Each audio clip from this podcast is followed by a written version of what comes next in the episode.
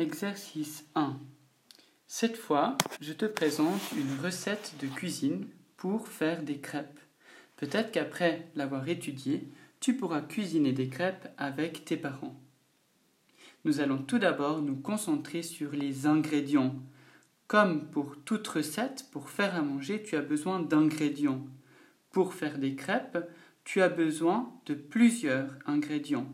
Je vais les nommer et je te demande de les pointer avec ton, doigt au moment où je le dis. Si ça va trop vite, tu peux mettre pause.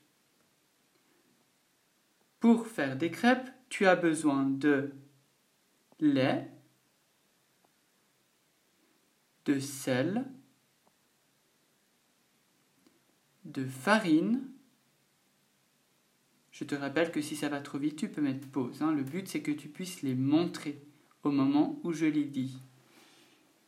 On a aussi besoin, pour faire des crêpes, de beurre, des œufs et de l'eau.